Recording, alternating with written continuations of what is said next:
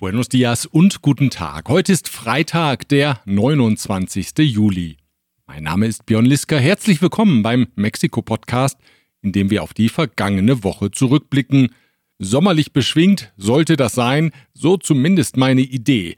Das hat nicht immer so ganz geklappt, aber immerhin kubanische Musik haben wir dabei in dieser Ausgabe, die Sie mit der freundlichen Unterstützung der folgenden Unternehmen erreicht.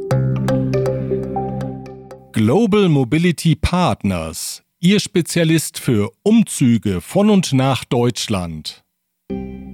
Store KM, die Online-Plattform für Elektrokomponenten und Werkzeuge nach VDE-Vorschrift. Evonik, ein weltweit führendes Unternehmen der Spezialchemie. Kernliebers, der globale Technologieführer für hochkomplexe Teile und Baugruppen mit den Schwerpunkten Federn und Standsteile. Chloemecom, Technologien für die Automatisierung und die Energieverteilung in der industriellen Anwendung. Die Links zu den Homepages der Unternehmen finden Sie auf mexikopodcast.info. Präsident Andrés Manuel López Obrador hat die Schiedsverfahren zur Energiepolitik, die die USA und Kanada, wie berichtet, im Rahmen des USMCA-Abkommens angestoßen haben, als Angriff auf die Souveränität des Landes bezeichnet. Mit scharfen Worten kritisierte er, dass reaktionäre Kräfte in Mexiko die Position der USA und Kanadas unterstützten. Das sei Verrat am Vaterland, sagte er am Samstag in Nayarit. Ahora, por ejemplo, Estados Unidos con Canadá nos están haciendo un reclamo porque queremos rescatar nuestro petróleo y la industria eléctrica nacional. Bueno, aunque parezca increíble, los reaccionarios de México están defendiendo a las empresas extranjeras. En vez de defender a Pemex y a la Comisión Federal de Electricidad están defendiendo a las empresas petroleras, a las empresas eléctricas del extranjero. Son unos traidores a la patria. Pero ¿saben qué? ¿Saben? Nosotros no vamos a dar ni un paso atrás. México es un país independiente. No es colonia de ningún país extranjero. Y el presidente de México no es títere, no es pelele de ningún gobierno del exterior. Er werde am Nationalfeiertag, dem 16. September, eine Antwort geben. Besorgte Kommentatoren fragten daraufhin, ob der Präsident am 16. September bei der Militärparade etwa den Austritt aus dem USMCA-Abkommen verkünden wird oder eine Volksbefragung zum Verbleib Mexikos ankündigt. Die Unruhe wächst und die ambivalenten Äußerungen von López Obrador sind kaum geeignet, die Ruhe wiederherzustellen. Zwar sagte der Präsident am gestrigen Donnerstag, es werde keinen Bruch mit dem USMCA-Abkommen geben. No va a haber ruptura. Eso se los adelanto. Aber der Präsident sagte zugleich, Mexikos Souveränität stehe über dem Zugang zum größten Einzelmarkt der Welt, dem US-Markt. Aún tratándose del mercado más importante del mundo. Sí, tener acceso a ese mercado nos implica ceder soberanía, no lo aceptamos. No vamos a entregar nuestra independencia a ningún gobierno extranjero. Und von einem Journalisten befragt, ob es zur Aufkündigung des Abkommens kommen könne, wenn die USA und Kanada auf einer Öffnung der mexikanischen Energiepolitik bestünden, war die Antwort Eso este, lo, lo veríamos después. Sind Sie beruhigt? No, no, no, no, no, no, no, no, no, no, no. Bueno, sí. Seine Kritik an der US-Regierung hat López Obrador auch im Kontext des Bahnprojekts Tren Maya erneuert. So seien die Umweltschützer, die gegen das Projekt demonstrieren und Klagen gegen Teilabschnitte einlegten, in Wahrheit pseudos ambientalistas financiados por el gobierno de Estados Unidos Seine Regierung habe das Projekt auch deswegen als Vorhaben von nationaler Sicherheit eingestuft, weil eine ausländische Regierung hier gegen die mexikanische Regierung interveniere, konkret die US-Regierung. Se recurre a un procedimiento que establece la ley, que es declarar esta obra de seguridad nacional, por muchas razones, porque está interviniendo un gobierno extranjero, Estados Unidos, also eine weitere deutliche Distanzierung von den USA und eine Position, die der Präsident am Dienstag in seiner Mañanera-Konferenz einmal mehr musikalisch unterstreichen ließ. Diesmal vom kubanischen Liedermacher Amaury Pérez, der eine Viertelstunde lang im Nationalpalast singen durfte. Er begann mit seinem kämpferischen Uralttitel No van a impedir, der natürlich seinerzeit auf die kubanische Revolution gemünzt war – aber von López Obrador sicher gerne auf Mexikos aktuelle Situation bezogen wird, in der sich das Land seiner Lesart zufolge gegen ausländische Gegner zur Wehr setzen muss. No lo van a impedir los enemigos, ni atentos intimistas alabados, ni burócratas tiernos ni podridos ni herederos, ni apóstoles errados no lo van a impedir, ni periodistas, ni antiguos comediantes, ni embusteros, ni estudiantes de leyes, ni alquimistas, patria o muerte.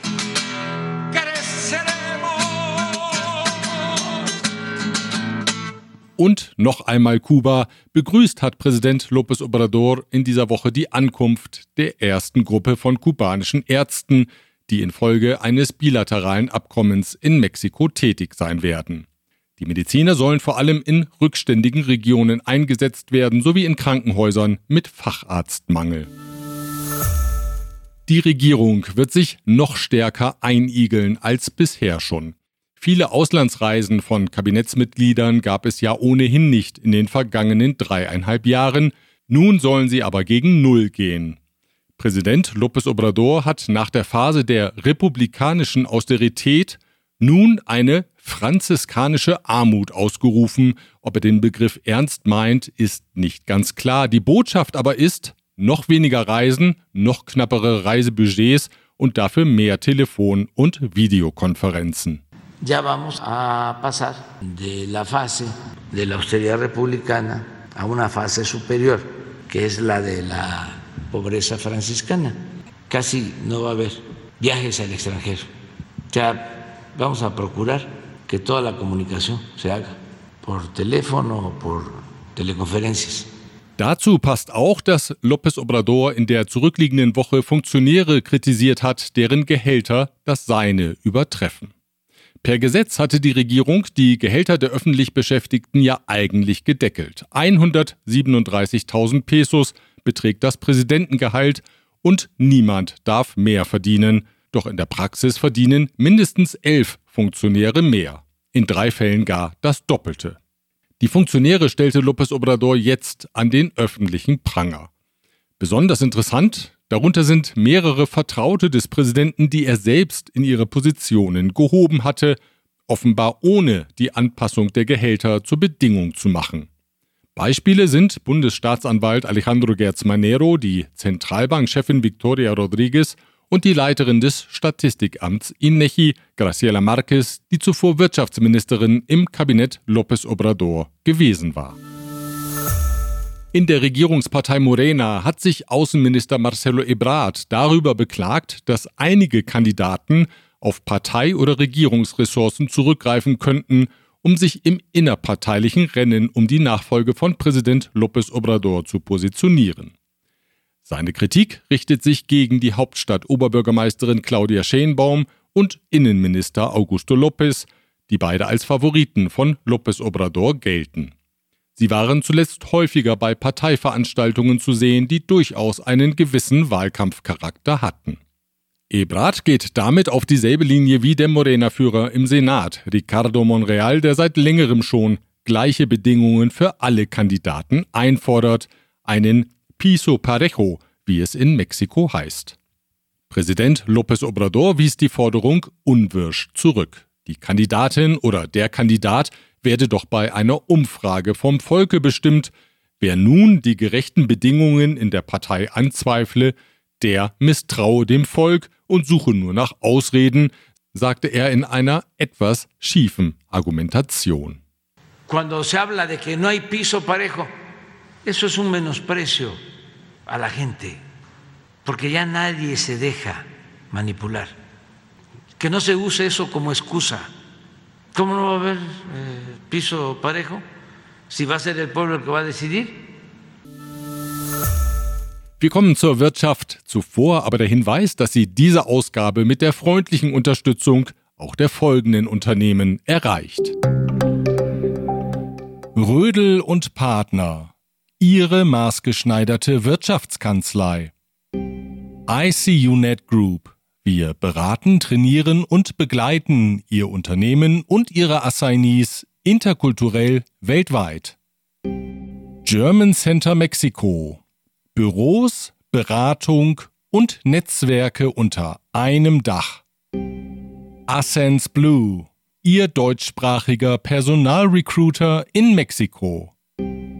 Von wo besser Isiera, Ihre Anwaltskanzlei mit einem spezialisierten German Desk. Im ersten Halbjahr ist Mexikos Wirtschaft um 1,9 Prozent gewachsen. Das hat am heutigen Freitag das Statistikamt INECHI mitgeteilt. Wieder angehoben hat der Internationale Währungsfonds seine Prognose für Mexiko. Nachdem der IWF die Prognose im April von 2,8 auf 2 Prozent gestutzt hatte, blickt man nun wieder optimistischer in die Zukunft und erwartet für 2022 ein Plus in Höhe von 2,4 Prozent. Trübe sind allerdings die Vorhersagen für das Jahr 2023. Dann nämlich, so der IWF, werde Mexikos Wirtschaft nur um 1,3 Prozent zulegen. Abgestürzt und lahmgelegt ist die Informationsplattform Compranet, die über Anschaffungen der Regierung informiert. Die Plattform dient Kritikern immer wieder als Beleg dafür, dass die Regierung nur wenige Aufträge frei ausschreibt und den Großteil direkt vergibt oder in Form von beschränkten Ausschreibungen nur ausgewählte Anbieter zulässt. Die Regierung gibt jetzt dem Betreiber der Online-Plattform die Schuld am Absturz. Vielleicht ja der geeignete Moment, um den Betrieb der Plattform neu und uneingeschränkt auszuschreiben. Weiter zurück gehen die Genehmigungen von Anlagen zur Stromerzeugung, die die erneuerbaren Energien nutzen. Die Regulierungsbehörde Kommission Reguladora de Energía, kurz CRE, hat seit Jahresbeginn mehr als 20 Projekten die Betriebserlaubnis verweigert, wie El País berichtet. Weitere 60 Antragsverfahren sind demnach noch anhängig. Eine Absage gab es auch für das Audi-Werk im poblanischen San José Chiapa, das eine Solaranlage beantragt hatte, die den Strombedarf des Werkes decken sollte. Wie die Deutsche Welle bereits am 2. Juli berichtete, habe die CRE technische Gründe für die Ablehnung genannt und darauf verwiesen, dass eine regionale Analyse nötig sei, was immer das konkret bedeuten mag. Audi wie auch Volkswagen wollen Berichten zufolge Mitte der 20er Jahre in Puebla mit dem Bau elektrischer Autos beginnen. Dafür ist aber dem allgemeinen Verständnis nach die Nutzung von Elektrizität aus erneuerbaren Quellen eine Voraussetzung, um internationale Umweltstandards zu erfüllen. Ärger gibt es für den deutschen Sportartikelhersteller Puma. Der hatte eine Kollektion mit Motiven aus Werken der mexikanischen Malerin Frida Kahlo vorgestellt. Auf wenig Gegenliebe stieß das bei der Großneffin von Frida Kahlo, Mara Romeo. Per Anwalt räumte sie Puma nun eine siebentägige Frist ein, die Kollektion zurückzuziehen. Puma verweist darauf, einen Nutzungsvertrag mit der in Panama ansässigen Rechtefirma Frida Kahla Corporation zu haben, an der Mara Romeo 49 Prozent der Anteile hält. Aber offenbar ist die mit dem Geschäftsgebaren der Firma nicht einverstanden. Es wird damit gerechnet, dass sich ein spanisches Gericht mit der Angelegenheit beschäftigen muss. Instandsetzungsarbeiten an der Start- und Landebahn mit dem schönen Namen 05R Diagonal 23L sorgen für Verzögerungen am Hauptstadtflughafen Benito Juárez. Unter anderem werden elektrische Kabel neu verlegt und die Beleuchtung erneuert. Berühmtheit erlangte die Piste in dieser Woche, weil sich wohl infolge der starken Niederschläge ein Loch aufgetan hatte, was zu ihrer Sperrung führte. Gearbeitet wird nun immer nachts, andauern sollen die Arbeiten bis zum Dezember. Schlechte Nachrichten gibt es auch für das Flughafenterminal 2. Das weist nach Angaben von Präsident López Obrador große Baumängel auf. Derzeit prüfen Ingenieure die Statik des Gebäudes. Möglicherweise, so der Präsident, müsse es komplett abgerissen und neu errichtet werden, weil es einzustürzen drohe. Una posibilidad es pues hacerlo de nuevo, porque sí es una falla estructural grave. Auf das Terminal 2 entfallen derzeit knapp die Hälfte der Flüge am Flughafen Benito Juárez.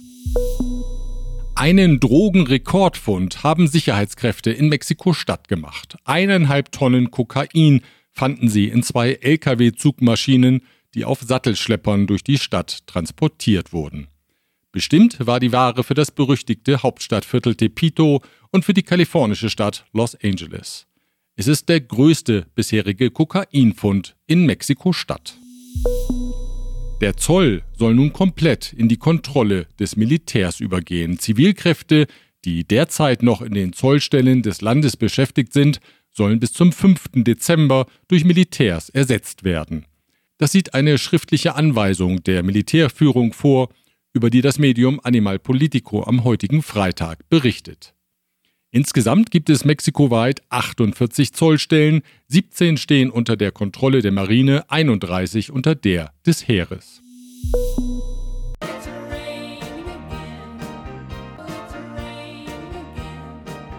Klingt nach einem Sprung in der Platte, ist aber schlicht der Gedanke, der gestern in Monterrey und Umgebung vorherrschend war. Dort nämlich hat es kräftig geregnet und ganz Mexiko hat aufgeatmet. Um 16.20 Uhr ging es los und 30 Minuten lang dauerte das Naturspektakel. Bleibt zu hoffen, dass es kein Eintagsgetröpfel war, sondern der Beginn regelmäßiger Niederschläge in Mexikos Norden. So, das war der Überblick aus Mexiko. Was für eine Woche. Was für ein Tag, was für ein Tag. Genau. Und das ist die deutsche Stimme von Pinocchio. Und zwar in der neuen Version des mexikanischen Regisseurs Guillermo del Toro, von dem Sie vielleicht das Flüstern des Wassers kennen oder Pans Labyrinth. Er hat Pinocchio für Netflix als Animationsfilm neu gedreht und los geht es so. Von meinen vielen Wanderungen auf dieser Welt gibt es so viel zu erzählen. Von nicht vollkommenen Vätern und nicht vollkommenen Söhnen und von Verlust und Liebe. Bis wir den Film sehen können, dauert es allerdings noch etwas. Er startet auf der Streaming-Plattform erst im Dezember. So lange müssen Sie auf mich nicht warten. Wir nämlich hören uns schon am nächsten Freitag wieder, wenn Sie mögen. Bis dahin.